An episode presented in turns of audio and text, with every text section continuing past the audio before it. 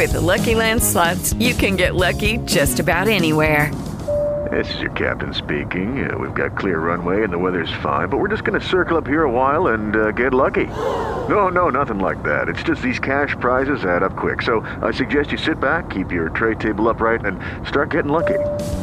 Play for free at LuckyLandSlots.com. Are you feeling lucky? No purchase necessary. Void where prohibited by law. 18 plus terms and conditions apply. See website for details.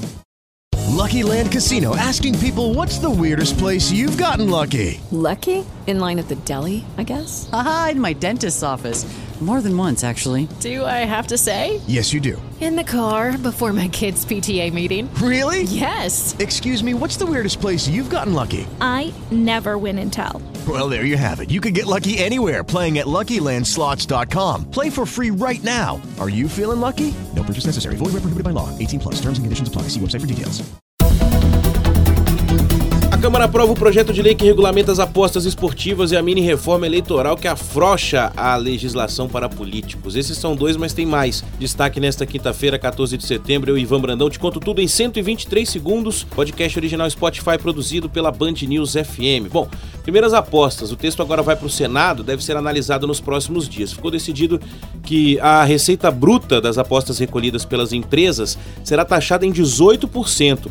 Os apostadores também pagarão imposto. Prêmios acima de R$ 2.112 serão taxados em 30%. O texto também determina que 2% de toda a arrecadação desses impostos serão destinados à Seguridade Social, 1,8% para a educação, 5% para o turismo, 6,3% para o esporte. Ainda na Câmara dos Deputados passou com folga o texto base do projeto que afrocha a lei da ficha limpa e também a lei de improbidade. Pois é, os deputados ainda precisam analisar os destaques antes da proposta ir ao Senado é a mini reforma eleitoral, lembrando que para valer já para as eleições do ano que vem, as mudanças precisam ser aprovadas até o dia 5 de outubro. Cabe mais um, hein? O plenário do Supremo Tribunal Federal retoma nesta quinta-feira o julgamento de Aécio Lúcio Costa Pereira, acusado de participação dos atos criminosos do dia 8 de janeiro, quando as sedes dos três poderes da República em Brasília foram depredadas. O relator do processo, o ministro do Supremo Tribunal Federal Alexandre de Moraes, votou para que Aécio fosse condenado